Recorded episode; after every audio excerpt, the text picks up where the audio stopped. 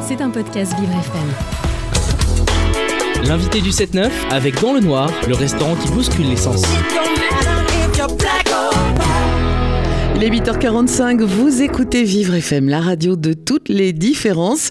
Et Thomas Chastagnier nous a rejoint dans le studio avec son invité, cofondatrice de l'association tout en parlant.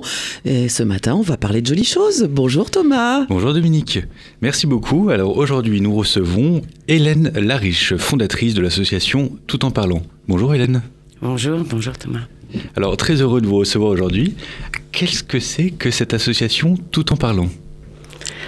Qu'est-ce que c'est euh, Donc c'est une association qui est née euh, de, du, besoin de, avec un, la découverte d'un handicap visuel euh, en cours de vie, de trouver un endroit pour qui soit pas trop enfin, pour, les personnes qui, qui, ont des handicaps visuels mais assez légers et qui leur, qui, leur tombent dessus euh, en cours de vie et euh, qui se retrouvent pas nécessairement dans les grandes associations pour, pour, les, pour les aveugles.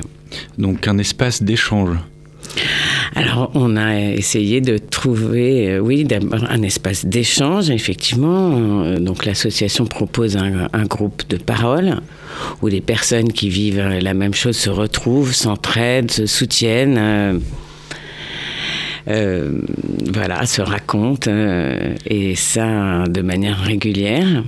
Donc c'est un groupe de paroles, donc les, travailler l'expression de chacun, euh, qu'on puisse raconter un peu son histoire et échanger avec, euh, avec d'autres personnes. Et ce groupe de paroles se réunit à quelle fréquence? Euh, On se réunit une fois par mois, le deuxième jeudi du mois à Paris. À Paris, on, parle de quel arrondissement? On parle du cinquième, dans le cinquième arrondissement. Super. Donc, c'est un groupe de paroles, donc euh, l'association de temps parlant, mais c'est aussi d'autres activités, n'est-ce pas? Bah oui, aussi autour de la parole, en fait. Donc, on propose aussi euh, des cours d'anglais, à la fois euh, en face à face et d'autres au téléphone. Voilà, donc moi qui suis malvoyante moi-même, j'ai mis au point une forme de d'enseignement euh, autour de l'oral qui nécessite pas l'écrit pour que les personnes euh, qui voient pas bien puissent euh, puissent bénéficier de ce cours, mais que ce cours convienne aussi à des personnes qui n'ont pas de handicap visuel. Et donc se retrouvent ben, personnes handicapées et personnes non handicapées ou dans le même cours. Ces, cours sont, prévus pour un, nombre euh, d'à peu près combien de personnes et, quels sont les niveaux qui sont possibles euh, d'avoir en enseignement? Donc il y a deux, niveaux. Il y a un niveau intermédiaire. Euh, qui est le niveau en présentiel où on se retrouve dans le dixième et une fois une fois par semaine voilà, c'est un groupe qui, pourrait, qui pourrait accueillir jusqu'à 8 personnes. On est un petit peu moins pour l'instant, donc il y a encore un peu de place. Et euh, l'autre groupe, c'est un groupe qui qui au téléphone, de gens qui ont plus de mal à se déplacer ou qui ne sont pas nécessairement à Paris, d'ailleurs. Et euh, là, c'est un groupe d'un niveau plus avancé où en fait, c'est un, une discussion autour de, de nouvelles. Euh, voilà. D'accord, donc L'association, c'est des lieux rencontres, c'est des cours de langue, des cours d'anglais, mais c'est aussi des activités artistiques. Alors, ben, on a, et là, pour ça, on a des partenariats. Euh, on travaille avec une peintre et une céramiste euh, assez souvent. Et là, on propose euh, des ateliers où les artistes qui accueillent les, stagiaires sont, sont préparés pour accueillir des personnes avec des difficultés visuelles. D'accord, mais quels euh, sont les, le, mode artistique qu'il est possible d'avoir? Est-ce que euh, vous travaillez sur différents euh, supports? Oui, absolument.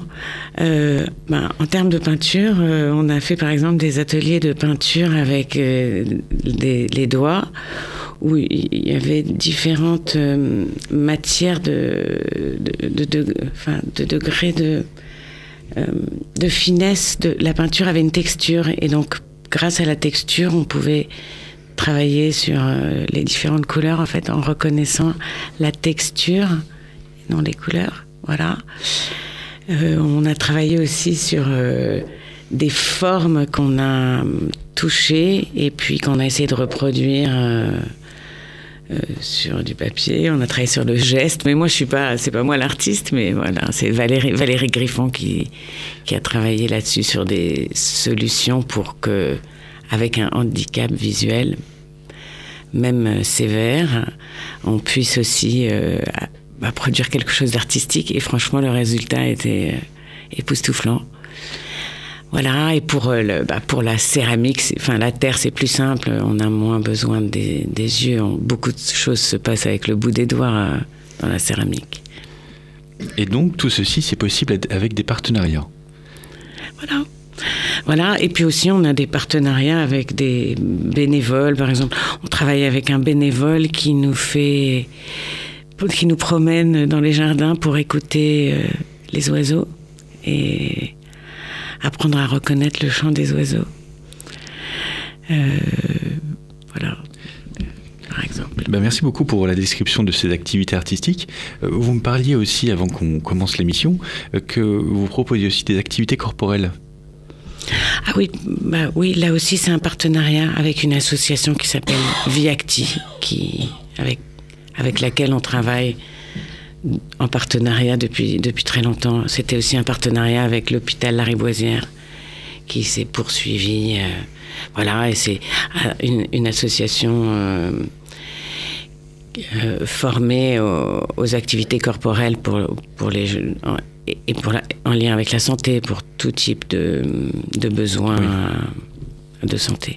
Très bien, finalement, l'association est assez complète mais on a quand même une activité phare dont on n'a pas encore parlé ce matin, c'est la VAST. Alors Hélène, dites-nous ce que c'est que la VAST. La VAST, c'est la version audio sous-titrée. Voilà, c'est l'acronyme de la version audio sous-titrée. Il s'agit d'un système qui permet d'entendre les sous-titres lus par un grand comédien ou une grande comédienne au cinéma, des sous-titres de films en version originale euh, voilà, je pense qu'il y a beaucoup de gens qui ont peut-être du mal à lire les sous-titres et ce dispositif qui est donc en fait, euh, c'est une application qui se télécharge sur son téléphone euh, préalablement avant d'aller voir le film.